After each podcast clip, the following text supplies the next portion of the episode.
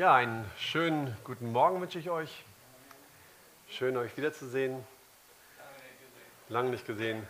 Falk hat ja so schön gesagt, will der Björn etwa nach Stade umziehen? Nein, will Björn nicht, auch wenn ich wirklich sehr gerne bei euch bin.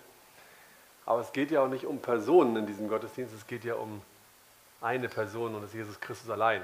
Wir sind ja nicht hier wegen irgendwelchen Menschen, sondern weil uns Jesus hier zusammengerufen hat. Deshalb sind wir heute Morgen hier und deswegen möchten wir auch ihn loben und preisen. Der, der letzten Sonntag da war, weiß, dass wir uns mit dem Text über den reichen Jüngling beschäftigt haben. Ihr erinnert euch. Um den reichen Jüngling. Jesus stellte oder erteilte seinen Jüngern auch uns eine Lektion darin, dass selbst ein biblisch, moralisch hervorragender und vorbildlicher Mensch immer noch nicht gut genug für Gott ist. Und er hat gesagt zum Jüngling, eines aber fehlt dir. Verkaufe alles, das ist so ein Nebending, das geht auch für uns. Lass alles los, was dir wichtig ist und folge mir nach. Es ging also allein und ganz um die Nachfolge Jesu Christi, die uns vor Gott wertvoll macht, sodass wir vor ihm gut sein können. Das war eine von mehreren Lektionen, die Jesus seinen Jüngern auf dem Weg nach Jerusalem gebracht hatte. Bei allen möglichen Begebenheiten hat er damals wie zum Beispiel bei der Heilung des besessenen Knaben, als Jesus die Kinder segnete und bei den beiden Ankündigungen von seinem Leid und Sterben, ihnen erzählt, worum es eigentlich wirklich geht. Und immer wieder wurde deutlich, dass die Jünger irgendwie noch nicht so richtig verstanden hatten, was eigentlich wirklich wichtig war. Und jedes Mal in den letzten Lektionen wurden die Jünger von Jesus getadelt.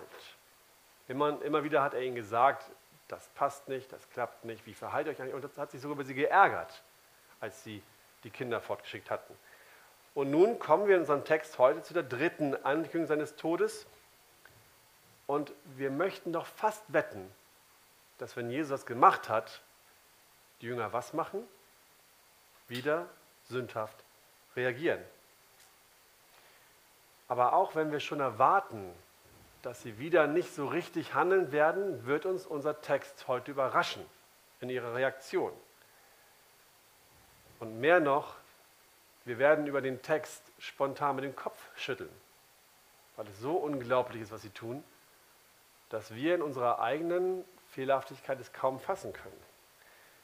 Und trotzdem weit beeindruckender und schöner und für unsere Seele wohltuender wird sein, wie Jesus reagiert was er denn dann dort machen wird. Lasst uns also noch einmal aufstehen, aus Respekt vor Gottes Wort, und gemeinsam unseren Text heute lesen, der ein bisschen länger ist, aber es macht nichts. Das schaffen wir schon. Das steht in Markus 10, die Verse 32 bis 45. Markus 10, Verse 32 bis 45.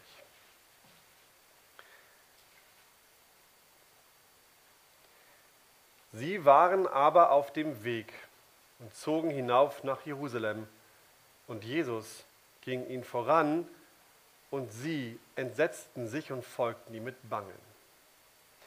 Dann nahm er die Zwölf nochmals beiseite und fing an, ihnen zu sagen, was mit ihm geschehen werde.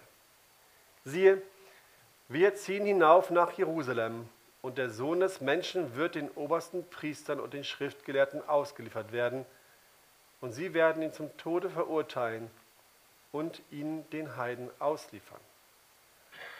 Und sie werden ihn verspotten und geißeln und anspucken und ihn töten. Und am dritten Tag wird er wieder auferstehen. Da traten Jakobus und Johannes, die Söhne des Zebedeus, zu ihm und sprachen, Meister, wir wünschen uns, dass du uns gewährst, um was wir bitten. Und er sprach zu ihnen, was wünscht ihr, dass ich euch tun soll? Sie sprachen zu ihm, gewähre uns, dass wir einer zu deiner Rechten und einer zu deiner Linken sitzen dürfen in deiner Herrlichkeit. Jesus aber sprach zu ihnen, ihr wisst nicht, um was ihr bittet. Könnt ihr den Kelch trinken, den ich trinke? Und getauft werden mit der Taufe, womit ich getauft werde? Und sie sprachen zu ihm, wir können es. Jesus aber sprach zu ihnen, ihr werdet zwar den Kelch trinken, den ich trinke, und getauft werden mit der Taufe, mit der ich getauft werde, aber das Sitzen zu meiner Rechten und zu meiner Linken zu verleihen, steht nicht mir zu, sondern es wird denen zuteil, denen es bereitet ist. Und als die Zehn es hörten, fingen sie an, über Jakobus und Johannes unwillig zu werden. Aber Jesus rief sie zu sich und sprach zu ihnen, ihr wisst, dass diejenigen, welche als Herrscher der Heidenvölker gelten, sie unterdrücken und dass ihre Großen, dass ihre Großen Gewalt über sie ausüben. Unter euch aber soll es nicht so sein, sondern wer unter euch groß werden will, der sei euer Diener. Und wer von euch der Erste werden will, der sei aller Knecht. Denn auch der Sohn des Menschen ist nicht gekommen, um sich dienen zu lassen, sondern um zu dienen und sein Leben zu geben als Lösegeld für viele. Ich bete noch. Jesus, wir danken dir dafür, dass wir heute Morgen hier zusammenkommen dürfen. Es ist wirklich wahr, es geht um dich. Wir freuen uns, dass wir von dir hören dürfen. Wir freuen uns, dass wir deine Kinder sein dürfen. Wir freuen uns, Herr, dass wir Geschwister haben. Es ist schön, zu deiner Gemeinde zu gehören. Wir freuen uns auf dein Wort. Herr, dein Wort hat Anspruch an uns, es lehrt uns, aber es tröstet uns auch und gibt uns Mut. Und deswegen bitte ich darum, dass du heute Morgen unsere Herzen öffnest, dass du uns verstehen lässt, was du zu uns sagen möchtest und uns befähigst, Herr, zu erkennen, wer du wirklich bist, sodass wir Freude haben und Frieden finden in dir, dass Herzen verändert werden und dass Menschen mehr Liebe zu dir haben, wenn sie nach Hause gehen. Segne uns dabei und segne auch mich, Herr, dass ich in der Lage bin, fähig und klar dein Wort zu verkündigen. Amen. Setzt euch gerne wieder. Nachdem die Jünger die Gruppe Pause gemacht hat und die Kinder gesegnet hat, sind sie wieder auf dem Weg. Jesus ist wieder auf dem Weg. Sie nähern sich weiter der Stadt Jerusalem, die wir, wie wir schon wissen, der Ort sein wird, der Ort ist, an dem Jesus sterben wird. Sie kommen der Stadt immer näher, wo Jesus sein Leben lassen wird. Ihr Weg führt sie bereits vor die Tore Jerichos.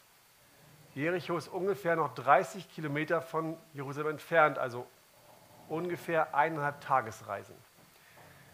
Mit dem dann kommenden Einzug in Jerusalem, der auch in den nächsten Kapiteln kommt, startet dann die sogenannte Karwoche. Das sind die letzten sechs Tage in Jesu Leben, in denen er in Jerusalem ist. Also insgesamt hat Jesus noch ungefähr eine Woche, bis er ans Kreuz geht.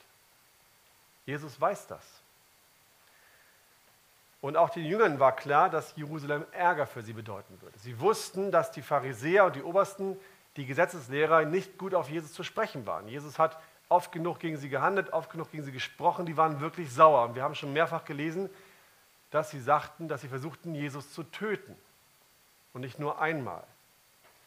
Und sie wussten genau, dass sie, auch sie als Nachfolger Jesu damit rechnen mussten, dass sie in Jerusalem verfolgt werden, wenn Jesus verfolgt würde. Und so sehen wir hier in unserem Text einen traurigen Zug von Menschen und die Jünger waren entsetzt und voller Bang und trotteten Jesus einfach hinterher. Und was macht Jesus? Wo ist Jesus in unserem Text? Er, der wirklich allen Grund gehabt hätte, betrübt zu sein, bis zum Tode betrübt, weil er ja wusste, was ihn jetzt erwarten würde, er ging voran. Er ließ nicht den Kopf hängen, er trottete nicht hinterher, er ging voran. Und obwohl er wusste, was ihn erwartet, denn die Bibel spricht davon, hat er den Kopf nicht hängen lassen. Zum Beispiel in Jesaja 50, Vers 7. Da steht 50, Vers 5 bis 7, Gott der Herr hat mir das Ohr aufgetan und ich habe mich nicht widersetzt und ich bin nicht zurückgewichen. Mein Rücken bot ich denen dar, die mich schlugen und meine Wangen denen, die mich rauften. Mein Angesicht verbarg ich nicht vor Schmach und Speichel. Oder Psalm 22, 2 und 6 bis 8. Mein Gott, mein Gott, warum hast du mich verlassen? Du bist weit entfernt davon, mir zu helfen, zu hören auf die Worte meiner Klage. Ich aber bin ein Wurm und kein Mensch, ein Spott der Leute und verachtet vom Volk. Alle, die mich sehen, spotten meiner Sie sperren das Maul auf und schütteln den Kopf. Erklage es dem Herrn, der möge ihn befreien, der soll ihn retten. Das gefällt ihm ja. Die Worte kennen wir, ne? Vom Kreuz. Mein Gott, mein Gott, warum hast du mich verlassen? Und obwohl Jesus all das wusste, obwohl er genau wusste, was ihn erwartet, ließ er nicht den Kopf hängen. Er trödelte nicht, er zögerte nicht, er ging ihn voran. Jesus war absolut entschlossen, den Weg zu Ende zu gehen. Er zauderte nicht, er versuchte auch nicht, die Ankunft, sein Sterben hinauszuzögern. Und hier kommen wir auf den Kern unseres heutigen Textes. Wir lesen, wie gesagt, einiges über die Jünger, aber der Fokus liegt hier auf Jesus Christus selbst. Jesus zeigt uns durch sein Verhalten und durch seine Lehre, was wahre Größe, Größe, die vor Gott etwas gilt, im Himmel ist. Und deswegen hat unser Text auch heute wieder eine Kernaussage, die als Überschrift darüber steht. Und die ist, Jesus, ganz einfach, Jesus zeigt wahre Größe im Reiche Gottes. Jesus zeigt wahre Größe im Reich Gottes. Unser erster Punkt dazu heißt, hat die Überschrift, Jesus zeigt wahre Größe, indem er auch in Demütigung und Leid vorangeht. Fangen wir nochmal am Anfang unseres Textes an, Vers 32. Sie aber waren auf dem Weg und zogen hinauf nach Jerusalem und Jesus ging ihnen voran. Der Weg führte Jesus und die Jünger vom Norden Galiläas in Richtung Jerusalem. Und nun kommen sie der Stadt immer, immer näher. Sie zogen hinauf in die Stadt Gottes, die auf einem Berg liegt, deswegen hinauf. Und Jesus war, wie gesagt, bewusst, dass er nun den letzten Teil seiner Reise antreten würde. Nicht nur, dass Gott, dass er Gott ist und es ihm bekannt war, nein, er hat ja auch mehrfach in der Bibel schon gelesen und er kannte sein, sein Wort sehr gut im Alten Testament und wusste, dass auch dort oft steht, was kommen würde. Lustig, wir sind zwei Seiten durcheinander gegangen. Eigentlich kommt Seite 5, aber egal. Also Jesus ging ihn voran. Er war entschlossen, seinem Vater bis zum äußersten Ende zu folgen. Wie hat Jesus hinbekommen? Wie konnte Jesus wissen, was ihn erwartet und trotzdem fest entschlossen vorangehen? Wie hat er das geschafft? War er in seiner göttlichen Person so Gott, so sehr Gott, dass ihm das alles egal war, was passiert? War es ihm egal, dass er leiden würde? Betraf ihn das gar nicht? Was meint ihr? Wohl kaum, denn das Gegenteil war der Fall. Jesus war so vollkommen Mensch, dass er überhaupt nicht gleichgültig darüber war, was ihn in Jerusalem erwarten würde. Es war sogar so schlimm, seine Furcht davor war so groß, dass als es so weit war und die Auslieferung kurz bevorstand, er kniend im Garten Gethsemane bat, aber Vater, alles ist dir möglich, nimm diesen Kelch von mir. Jesus war nicht egal, was passieren würde. Es war ihm nicht gleichgültig. Er fürchtete sich davor, vor dem, was ihm passieren würde. Er fürchtete sich so sehr vor dem Zorn Gottes, von dem er wusste, dass er über ihn ausgegossen würde, dass sein Schweiß sich in allerhöchster körperlichen Anstrengung mit Blut vermischte und wie es in der Bibel steht, wie Blutstropfen von seiner Stirn hinuntertropfte. Der Unterschied von Jesus war nur der zu uns oftmals, dass Jesus keine sündhafte Angst hatte. Auch in seiner Furcht, auch bei seiner Gefangennahme, auch bei seiner Geißelung und am Kreuz wusste er ganz genau, Jesaja 50, Vers 7, aber Gott der Herr wird mir helfen. Darum ließ ich mich nicht einschüchtern, darum machte ich mein Angesicht wie ein Kieselstein, denn ich wusste, dass ich nicht zu Schanden werde. Jesus war die ganze Zeit vollkommen bewusst, dass Gott die absolute Kontrolle über die Situation hatte.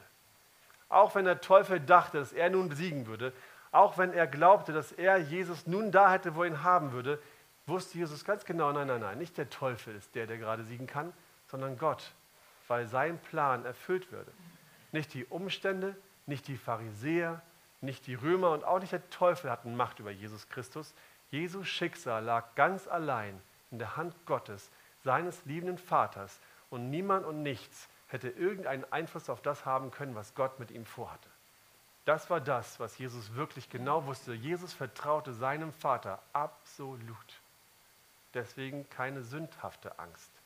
Er machte sich keine Sorgen. Er war nur angespannt, weil er wusste, dass das, was kommt, nicht schön werden würde. Die Jünger sind nicht Jesus, und wir sind es auch nicht. Wie haben die Jünger reagiert? Nochmal Vers 32. Sie entsetzten sich und folgten mit Bangen. Die Jünger waren erschrocken. Sie hatten richtig, richtig große Angst und fürchteten sich vor dem, was nun kommen würde. Sie ahnten, dass es ernst wird. Sie hatten große Sorge, dass irgendwas Schlimmes auf sie zukommt. Ihnen fehlte die Gewissheit, dass alles, was dann nun kommen würde, genauso kommen musste. Ihnen fehlte die Ruhe darüber, dass Gott auch ihr Schicksal in seiner Hand hielt und nichts passieren würde, was Gott nicht kontrollieren würde. Für sie war die Zukunft und das, was kommen würde, ungewiss.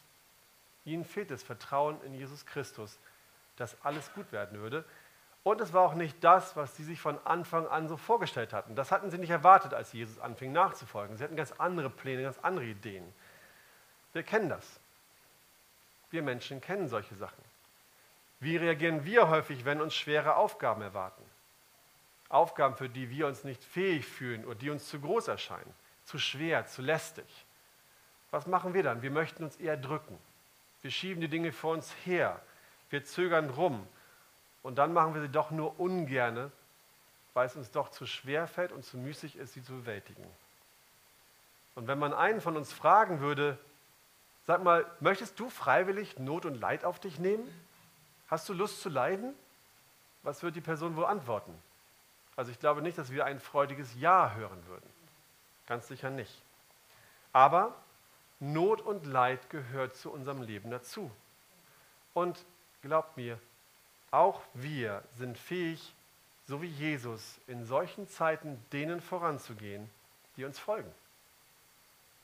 Wir sind durch Jesus Christus befähigt, genauso wie er in solchen Zeiten voranzugehen, denen, die uns folgen. Ihr lieben Männer, das betrifft zuallererst uns. Wir Ehemänner, Familienväter und auch Älteste oder Pastoren sind diejenigen, die unseren Familien und Gemeinden vorangehen. Wenn es schwierig oder sogar gefährlich wird, wenn es anstrengend oder mühsam wird, schicken wir nicht die oder unsere Frauen voran und folgen ihnen damit bang. Das ist nicht das, was Männer machen sollten sondern wir gehen, so wie unser Vorbild Jesus Christus, ebenfalls voran, weil für uns nämlich dasselbe gilt wie für Jesus damals auch. Für uns heute gilt dieselbe Zusage, die Jesus damals auch bekommen hat. Ihr Lieben, Jesaja 50, Vers 7, aber Gott der Herr wird mir helfen, er wird uns helfen. Und darum ließen wir uns nicht einschüchtern, darum machte ich mein Angesicht wie ein Kieselstein, denn wir wissen doch, dass Gott uns nicht zu Schanden werden lässt. Unsere Umstände liegen genauso wenig wie die von Jesus damals in irgendwelchen Händen, sie liegen in Gottes Händen. Er hat mit jedem von uns denselben Plan, den er mit Jesus auch hatte, nämlich dass er uns begleitet und uns bis zum Ende führen wird. Er weiß genau, was kommen wird, er, wird, er weiß genau, was er geplant hat für uns. Geraten wir in Schwierigkeiten, dann lassen wir uns nicht einschüchtern, denn wir wissen, dass wir nicht zu Schanden werden. Werden wir krank, dann lassen wir uns nicht einschüchtern, denn wir wissen, dass wir nicht zustanden würden.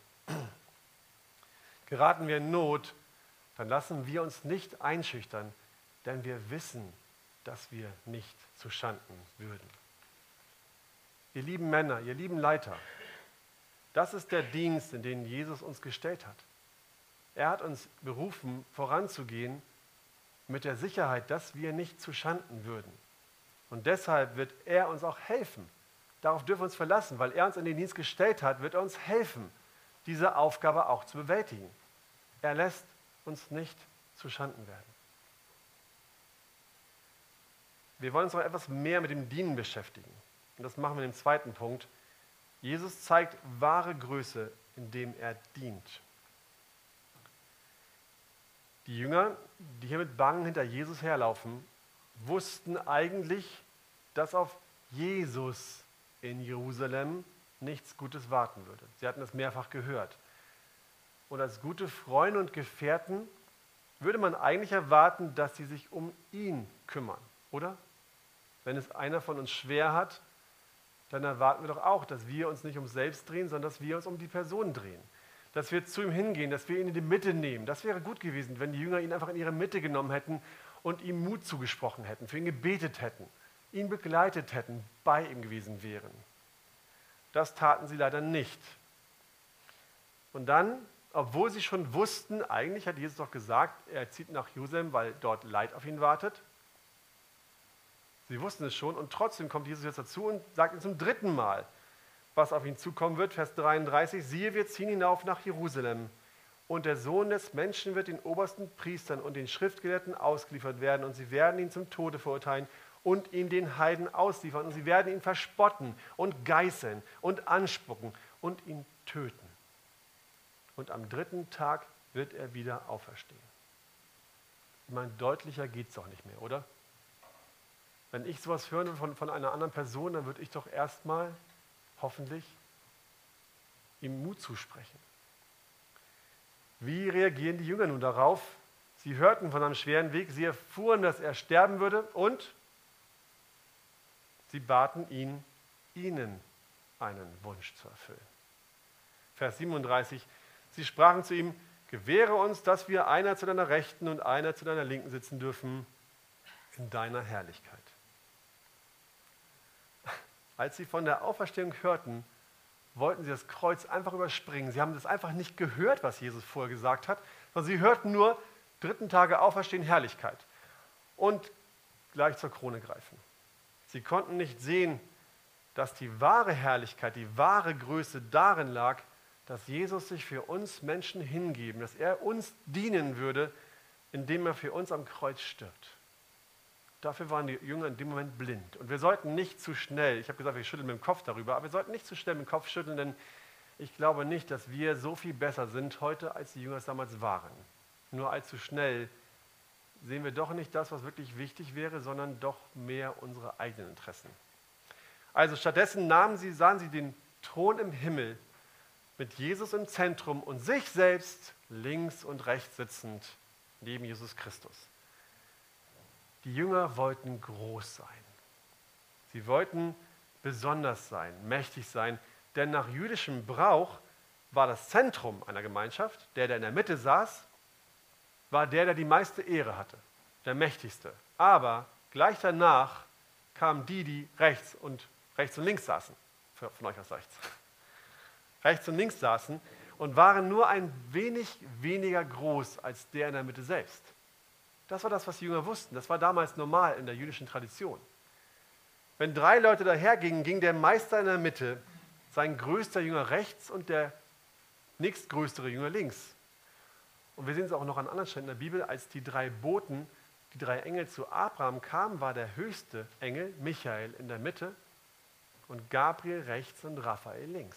Das ist also ein bekanntes System in der jüdischen Tradition. Und wenn du wirklich groß sein möchtest, dann geh zu deinem Meister und lass dich rechts und links hinsetzen. Dann stehst du über allen Menschen, nicht über den Meister. Wahre Größe bestand also für die Jünger darin, mit zu herrschen. Waren die beiden damit alleine? Keineswegs. Die anderen zehn waren auch nicht besser. Vers 41, da steht, dass sie unwillig über das Verhalten der beiden wurden. Es war ihnen nicht egal, wer da vorne sitzt. Es war ihnen nicht gleichgültig, ob sie da auch mitsitzen würden. Sie, sie hatten Angst, zu kurz zu kommen. Sie fanden es eine Frechheit, dass die beiden einfach zu Jesus gingen und schon mal für ihre Plätze schacherten. Und sie keine Chance hatten, das auch zu tun. Die wollten auch gerne groß sein. Und wir? Ganz ehrlich, was halten wir für groß? Was ist in unseren Köpfen drin, wenn wir an Menschen denken, die groß sind? Doch auch eher so, das ist auch eher so bei uns, dass wir, wenn wir an Größe denken, doch es mit Macht oder der Stellung einer Person verknüpfen. Größe in der Welt, auch in uns, bei uns Christen immer noch, ist die Frage, wie hoch steht er und welche Position hat er? Und zu welchen Menschen blicken wir denn auf? Welche Menschen erscheinen uns denn besonders? Doch eher die, die erfolgreich sind oder aber irgendwelche besonderen Fähigkeiten haben, oder? Wir haben doch auch diese Neigung, auch diesen Hang dazu. Als diese Haltung, die wir Menschen eigentlich alle haben, bei Jakobus und Johannes deutlich wurde, dann nutzte Jesus die Gelegenheit, um die Jünger noch einmal zu lehren. Er wollte ihnen erklären, wen Gott für den Größten unter allen Christen hält. Markus 10, Verse 42 und 44 oder bis 44. Aber Jesus rief sie zu sich und sprach zu ihnen, ihr wisst, dass diejenigen, welche als Herrscher der Heidenvölker gelten, sie unterdrücken und dass ihre großen Gewalt über sie ausüben. Unter euch aber soll es nicht so sein, sondern wer unter euch groß werden will, der sei euer Diener. Und wer von euch der Erste werden will, der sei aller Knecht. Jesus lehrte die Jünger hier eine Lektion, die wir alle lernen müssen. Er erklärt ihnen, dass bei den Menschen, die Gott nicht kennen, bei den Heiden, Größe und Macht dazu führt, meistens, dass sie andere Menschen unterdrücken und ausnutzen. Wer in der Welt herrscht, wer in der Welt groß ist, hat das leider oftmals auf Kosten von anderen erreicht. Und diejenigen, die in der Welt an der Macht bleiben, die Großen dieser Welt, die erhalten ihre Macht oftmals ebenfalls auf Kosten von anderen Menschen. Es ist vielleicht nicht immer so, aber meistens schon. Und wir sehen in den Regierungen dieser Welt viele Beispiele, wo es so ist. Und Jesus sagt ganz klar an dieser Stelle, so nicht. So soll es in meiner Gemeinde auf keinen Fall sein. Größe in dem Volk Gottes sieht vollkommen anders aus als Größe in der Welt. Da geht es nicht um Ansehen der Person, da geht es nicht um Macht oder Reichtum oder irgendwelche besonderen Fähigkeiten. Es geht bei der Person, die am größten in, der, in dem Volk Gottes sein soll, um was ganz anderes. Verse 43 und 44 nochmal. Unter euch aber soll es nicht so sein, sondern wer unter euch groß werden will, der sei euer Diener. Und wer von euch der Erste werden will, der sei aller Knecht. Das ist radikal revolutionär. Das kannten auch die Jünger damals noch nicht. Das war vollkommen neu. Und Jesus bringt hier zwei Begriffe ins Spiel, die uns eigentlich nicht gefallen. Die mögen wir eigentlich gar nicht. Diener und Knecht. Jetzt denkt nicht daran an den Dienst, den ihr gerne macht. Denkt nicht darüber nach, es gibt doch meinen Technikdienst, meinen Kinderdienst, meinen Kaffeedienst, meinen Büchertischdienst. Das mache ich voll gerne. Das ist schön, aber das ist nicht das, was Jesus hier mit dienen meint. Was Jesus hier macht, ist, dass er zweimal einen krassen Gegensatz aufbaut. Einen so krassen Gegensatz, wie wir ihn schon kennen. Vom letzten Mal. Was war, das, was war dieser große Gegensatz, den er aufbaut, um das klarzumachen? Das Kamel, das größte Tier auf der einen Seite und das Nadelöhr, das kleinste Loch, was sie kennen, auf der anderen Seite. Das passte nicht zusammen. Es ging nicht. Du konntest kein Kamel durch ein Nadelöhr pressen. Niemals wird das funktionieren. Und hier gebraucht er das Beispiel vom Diener. Er sagt hier, wenn du wirklich ein Großer sein willst, dann musst du der sein, der in einem Haushalt der aller, aller geringste ist, der aller, aller kleinste. Diener waren damals die Geringen in einem Haus, sie waren die kleinen Leute. Sie mussten tun, was man von ihnen erwartet hatte. Ihre eigenen Bedürfnisse mussten Diener vollkommen hinten anstellen. Es war überhaupt nicht wichtig, was sie wollten. Welche Wünsche sie hatten und was sie gern gemacht hatten, spielte keine Rolle. Es ging immer nur darum, dass sie dazu da waren, die Wünsche eines Höheren zu erfüllen um dieser Person zu dienen und das zu tun, was diese Person am besten voranbrachte. Das war die Rolle und die Funktion eines Dieners. Und genauso stark ist der Kontrast und der Vergleich mit dem Knecht. Wenn du ganz vorne der Erste werden willst, dann musst du zuallererst der aller, allerletzte werden. In dem, was da steht im griechischen Text, ist nicht, eigentlich gar nicht Knecht, sondern steht Doulos. Und Doulos ist eigentlich zu übersetzen mit Sklave. Und Sklaven waren damals die aller, allerletzten Menschen in der ganzen Kette der Gesellschaft. Die kamen zu allerunterst. Sie waren unfrei und rechtelos. Sie hatten keine Möglichkeit, selbst zu entscheiden, was sie in ihrem Leben wollten. Sie hatten überhaupt keine Möglichkeit zu überlegen, das ist das, was ich in Zukunft will und ich habe hier Rechte. Nein, sie hatten keine Rechte. Sie waren nicht frei zu entscheiden, wie es mit ihrem Leben weitergeht oder nicht. Sie, sie gehörten einem anderen Menschen. Sie waren nicht mal ihr eigenes Eigentum. Nicht mal das. Das hatten die, die Diener noch, die waren noch sie selbst, sie gehörten sich selbst, aber Sklaven nicht. Kennt ihr jemanden, der so ist?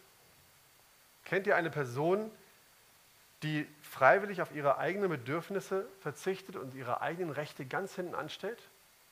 immer darauf verzichtet, was sie selbst haben möchte oder machen möchte, ihre eigenen Wünsche völlig außer Acht lässt und sich nur, nur darüber nachdenkt, was die anderen Menschen für Wünsche haben? Ist euch irgendjemand bekannt, der so ist? Mir ja. Jesus. Jesus ist so gewesen. Jesus Christus hat genau das gemacht. Philippa 2, Verse 5 bis 8. Ihr sollt so gesinnt sein, wie es Christus Jesus auch war, der, als er in der Gestalt Gottes war, es nicht wie einen Raub festhielt, das heißt nicht wie eine Beute darüber wachte und aufpasste, dass niemand es wegnimmt, Gott gleich zu sein, sondern er entäußerte sich selbst, nahm die Gestalt eines Knechtes an und wurde wie die Menschen. Und in seiner äußeren Erscheinung als ein Mensch erfunden, erniedrigte er sich selbst und wurde gehorsam bis zum Tod, ja, bis zum Tod am Kreuz. Jesus verzichtete auf alles, was er hatte. Er verließ die Herrlichkeit und wurde in vollkommene Hilflosigkeit hineingeboren. Jesus war nicht mal mehr vollkommen, zu jeder Zeit vollkommen Gott. Wir wissen, er war 100% Gott und 100% Mensch, aber es gibt Stellen in der Bibel, die zeigen, dass Jesus teilweise nicht die volle Fähigkeit hatte, göttlich zu reagieren. Er war teilweise wirklich 100% Mensch. Selbst darauf verzichtete er. Er verzichtete auf seine Göttlichkeit. Er, der Oberste der Oberen, verzichtete darauf, der zu sein und machte sich zu dem Kleinsten der Kleinen. Er ordnete seine eigenen Wünsche vollkommen der größeren Sache unter. Im Garten Gethsemane, wir haben es schon gehört, betete er, mein Vater, es ist möglich, so geht der Kelch an mir vorüber, doch nicht wie ich will, sondern wie du willst. Seine Wünsche hatten keine Bedeutung mehr für ihn. Es war ihm allein wichtig, was andere von ihm wünschten. Er machte sich zum Letzten auf dieser Welt, zum Allergeringsten auf dieser Welt, indem er ans Kreuz ging und alle, alle Sünden auf sich nahm. Er war für einen Moment der Letzte auf der ganzen Erde und das Übelste vor seinem Vater, vor Gott selbst. Jesus ist diese Person, die es macht. Und was hat Gott getan? nachdem Jesus sich so sehr erniedrigt hatte? Er nahm ihn und machte ihn zum Höchsten und zum Ersten auf seinem Thron. Er erhöhte Jesus Christus wieder zurück in diese Position und er wurde der Erste und der Beste und wir werden ihm nachfolgen. Sind wir ehrlich, dann ziehen wir es vor, dass uns gedient wird, statt uns selbst hinzugeben und zu dienen. Uns gefällt es besser, wenn Menschen etwas für uns tun, als dass wir uns wirklich aufgeben und für andere Menschen Dinge tun, die uns nicht so gut gefallen. Aber Jesus will es nicht so haben. Er sagt, wenn wir groß sein wollen, dann müssen wir klein werden, so wie er klein wurde. Wenn wir erhöht werden wollen, müssen wir erniedrigt werden, so wie er erniedrigt wurde. Wenn wir regieren wollen, dann müssen wir dienen, so wie er uns diente. Ich habe vorhin zwar gesagt, dass es nicht um Dienste geht, die uns gefallen, sondern eher darum, dass wir wirklich von Herzen dienen, um des Dienens willen. Aber trotzdem, schaut euch mal hier im Raum um. Seht ihr diejenigen lieben Geschwister, die Jesus jeden Sonntag hier dienen? Seht ihr die, die voller Opferbereitschaft bereit sind, in seinem Reich zu arbeiten und diese kleine Archestade voranzubringen? Das sind die Großen in dieser Welt. Diese Menschen, die wirklich ihr Leben geben und ihre Zeit opfern und Jesus dienen, das sind die, die Jesus wirklich für groß hält. Das sind die besonderen Menschen in der, in der Gemeinde Gottes. Und Vers 44, wer von euch der Erste werden will, der sei aller Knecht. Diese Geschwister sind eines der größten Geschenke, die Jesus seiner Gemeinde macht. Geschwister, die bereit sind, ihre Freizeit zu opfern, ihr Geld zu geben, ihr Talent einzusetzen und dafür zu arbeiten, dass Gott, dass Gottes Reich größer wird. Es ist seine Freundlichkeit, dass er diesen Geschwistern ein dienendes Herz gibt. Daran wird Jesu Freundlichkeit und seine Barmherzigkeit sichtbar.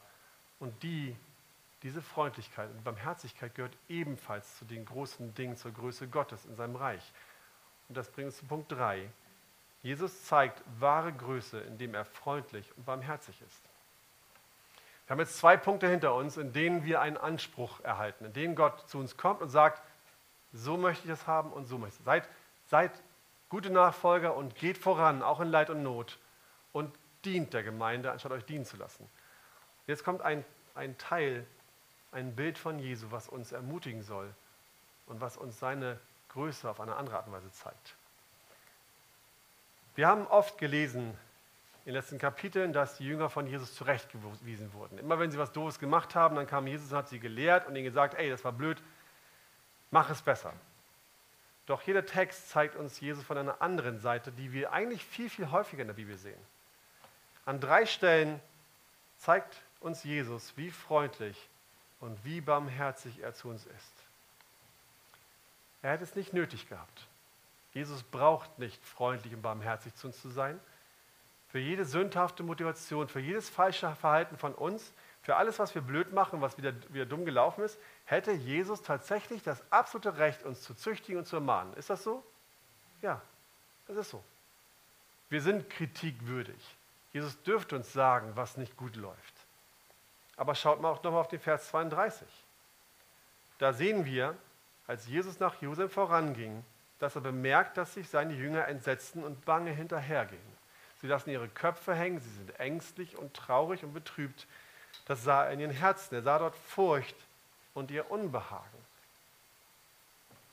Zweimal hat er ihnen doch schon gesagt, was mit ihm passieren würde. Sie wussten es doch. Er hat ihnen gezeigt, welche Wunder er tun kann und er hat sie selbst Wunder tun lassen. Vielfach hatten sie gesehen, dass er wirklich Gottes Sohn ist und sahen auch, dass die Pharisäer, die gerne Jesus töten wollten, es nicht tun konnten, weil er es nicht zugelassen hatte. Sie haben doch gesehen, wer Jesus wirklich ist. Sie haben doch seine Macht bemerkt, die er hat. Und nun rennen sie wieder wie kleine Kinder im Dunkeln ängstlich herum und tun so, als wenn sie nicht begriffen hätten, wer Jesus eigentlich wirklich war. Meine Güte, jetzt reicht's doch echt, oder? Das war nicht das, was Jesus dachte. Und er behandelte sie auch nicht so. Er sah ihre Furcht. Guckt euch die Situation an. Er sah ihre Furcht. Er hielt an. Er nahm sie beiseite. Er nahm sie raus aus der Menge an einen etwas ruhigeren Ort, wandte sich ihnen freundlich zu und erklärte ihnen noch einmal, was er vorhat. Er wandte sich noch einmal zu ihnen und sagte ihnen noch einmal, ihr Lieben, hört zu, habt keine Angst. Wir gehen jetzt dann nach Jerusalem rauf und was passieren wird, ist das und das und das und das. Also fürchtet euch nicht, denn ihr wisst, was euch erwartet. Und es war bestimmt noch mehr, was er gesagt hat. Dass Gott bei ihnen sein würde, dass es so kommen musste und dass es so in Ordnung ist. Geht es uns nicht auch manchmal so, dass wir immer wieder in dieselbe Sünde reinfallen? Jeder von uns hat so Lieblingssünden, die er irgendwie nicht lassen kann. Und eigentlich müssten wir doch auch schon verstanden haben, dass Jesus bei uns ist, uns niemals allein lässt, immer für uns da ist und uns immer helfen wird, wenn was, uns was fehlt. Eigentlich müssten wir doch, oder? Und Jesus hätte alles Recht, auch zu sagen, meine Güte, jetzt reicht's. Und auch wir trotten dann manchmal mit gesenktem Haupt durch die Gegend und sind traurig und verzagt über das, was wir uns erwartet oder was wir erleben müssen. Und auch zu uns wird Jesus kommen und sich nicht über uns aufregen oder ärgern. Er wird nicht zu uns sagen, meine Güte, jetzt reicht, sondern uns irgendwie einen Klaps geben dafür, was wir mal so dumm durch die Gegend gehen oder uns mit unseren Ängsten und Sorgen allein lassen. Er wird uns nicht so behandeln, wie wir es eigentlich verdient hätten, sondern er wird auch uns zur Seite nehmen. Er wird auch uns zu uns freundlich sprechen.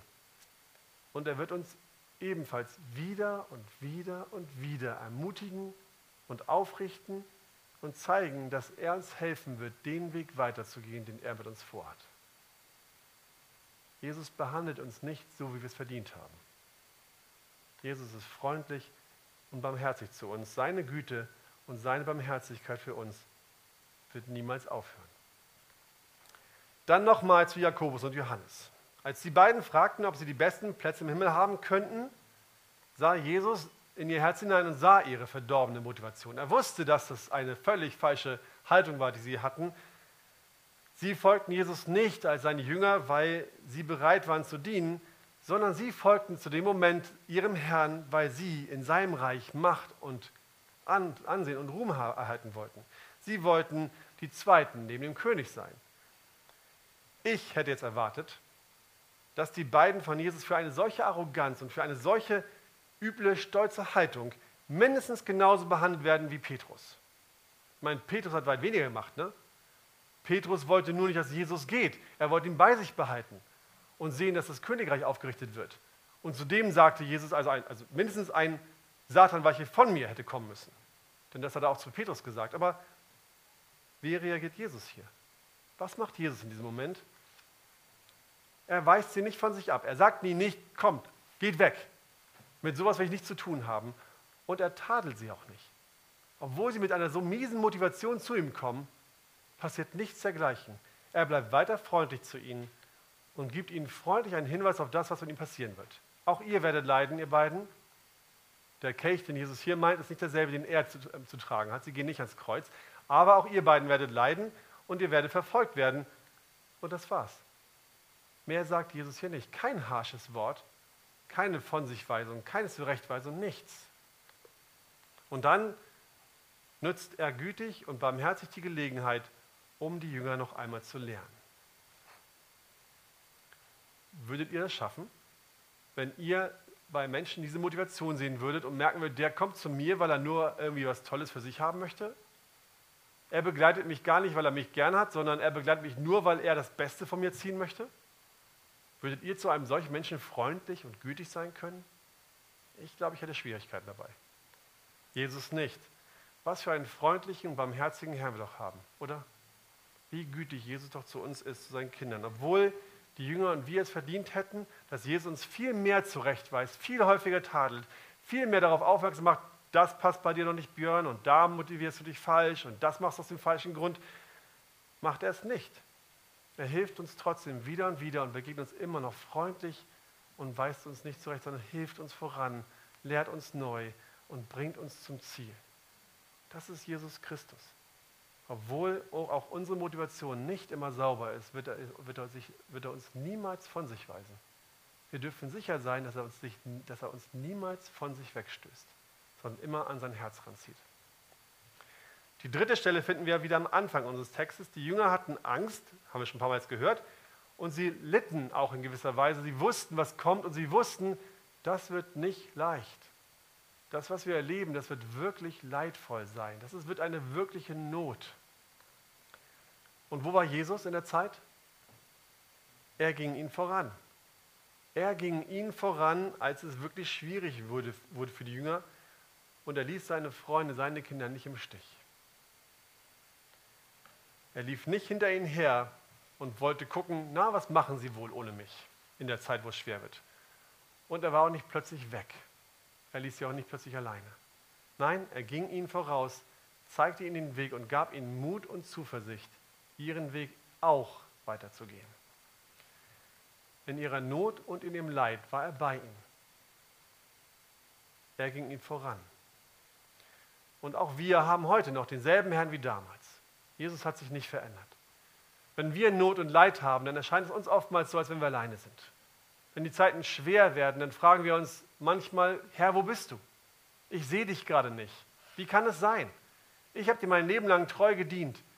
Ich bin noch immer da gewesen, habe immer gemacht, was du wolltest. Wieso bin ich jetzt pleite? Wieso stirbt meine Frau? Wieso geht mein Kind nicht den Weg? All mein ganzes Leben lang habe ich ihm gezeigt, was das Gute ist und was die guten Ziele im Leben sind. Warum geht er sie jetzt solche Umwege und Abwege? Siehst du mich denn nicht mehr? Bist du dann noch da, Jesus? Und auch dann dürfen wir wissen, Jesus wird uns in unserem Leid nicht verlassen. Er wird, wenn es schwer wird, in unserer Not niemals plötzlich weg sein, niemals plötzlich hinter uns laufen und dann uns alleine herumlaufen lassen und wir wissen nicht, wo es hingeht, sondern er wird uns auch in unserer Not, in unserem Leid vorangehen. Er ist unser Herr und unser Diener. Und deswegen konnte David im Psalm 23 auch schreiben, der Herr ist mein Hirte, mir wird nichts mangeln. Und wenn ich auch wanderte durchs Tal des Todesschattens, so fürchte ich kein Unglück. Denn du bist bei mir. Dein Stecken und Stab trösten mich. Das war die Gewissheit, die David hatte, die auch wir haben dürfen. Doch den größten Beweis seiner Freundlichkeit und Liebe und Barmherzigkeit finden wir in Vers 45. Da steht, denn auch der Sohn des Menschen ist nicht gekommen, um sich dienen zu lassen, sondern um zu dienen und sein Leben zu geben als Lösegeld für viele. Jesus fragte die beiden Jünger, könnt ihr den Kelch trinken, den ich trinke und getauft werden mit der Taufe, womit ich getauft werde? Vor dem Lobpreis, da habe ich so versucht, darüber nachzudenken, was Gott eigentlich für mich gemacht hat. Wir haben ja so schöne Lieder gesungen, die auch gut zur Predigt passen. Und ich habe überlegt, so Herr, du hast, du hast diesen Weg nach Jerusalem, hast du auf dich genommen und du bist in die Stadt gegangen, wo du wusstest, dass du gekreuzigt würdest. Du wusstest das und das war nicht, das war nicht lustig. Wir, wir hier in diesem Raum, Keiner von uns macht sich irgendeine Vorstellung, hat irgendwie auch nur eine kleine, leiseste Ahnung, was Jesus wirklich durchlitten hat. Ich meine, die beiden Verbrecher neben ihm an den Kreuzen, ne? die wurden weder ausgepeitscht, noch haben sie eine Dornenkrone gehabt, noch wurden sie bespuckt oder, gelästert. Die hingen nur in Anführungsstrichen einfach am Kreuz. Aber Jesus wurde vorher gegeißelt. Geißeln, wisst ihr, was es ist? Es ist ein Stab mit mehreren Bändern dran und jedes Band hat Knochen oder Eisensplitter befestigt. Und damit haben sie seinen, haben seinen Rücken geschlagen. Das hat tiefe Fleischfurchen auf seinem Rücken hinterlassen. Und der Gott der Welt, der Herrscher dieses Universums, muss ja aus, aushalten, dass er angespuckt wird, dass sie über ihn, sich über ihn lustig machen und ihn nestern. Ein kurzes Fingerschnippen und ein Herrscher von Engeln wäre da gewesen und hätte die alle niedergemacht. Aber er hing da und hat es einfach ausgehalten. Der Kelch, der Zorn Gottes, der all die Sünden enthält, die wir begangen haben, wurde über dem ausgegossen, der nichts gemacht hat. Über dem, der uns geschaffen hat und, und das Beste für uns wollte. Unsere Sünde hat uns zu Gefangenen gemacht, zu Sklaven unserer eigenen Boshaftigkeit. Wir lagen in den Ketten, die wir uns selbst angelegt haben und die wir uns, aus denen wir uns hätten niemals selbst befreien können. Wenn Gott nicht so gehandelt hätte, wie er es getan hat, dann wären wir gestorben und Gott hätte über uns den Kelch ausgegossen und wir hätten ihn bis zum letzten Tropfen austrinken müssen. All den Zorn, den Jesus aushalten musste, hätten wir selbst aushalten müssen. Das ist das, was uns erwartet hätte. Und das ist das, ihr Lieben, was alle erwartet, die Jesus nicht nachfolgen. Wenn du hier heute Morgen bist und dir noch nicht sicher bist, ob Jesus wirklich ein Herr ist, dann lass dich, dann, dann lass dich warnen. Das ist das, was auf dich zukommen wird, wenn du dich nicht entscheidest, zu Jesus Christus zu gehören. Doch Jesus kam zu uns auf diese Erde. Nicht um uns den Zorn zu bringen, sondern um uns zu dienen. Nicht um sich dienen zu lassen, sondern um uns um sich selbst für uns hinzugeben. Und wisst ihr warum? Weil er uns so sehr liebt. Vollkommen freiwillig. Es war keine Pflicht von ihm, es war kein Zwang, unter dem er stand. Freiwillig und aus Liebe gab er das Lösegeld für viele. Er kaufte uns aus unseren Ketten los. Er zahlte den Preis, um uns aus der Gefangenschaft herauszulösen, damit wir zusammen mit ihm in Ewigkeit leben können. Er ging den Weg nach Jerusalem entschlossen voran, um zu dienen und sein Leben zu geben als Lösegeld für viele. Amen.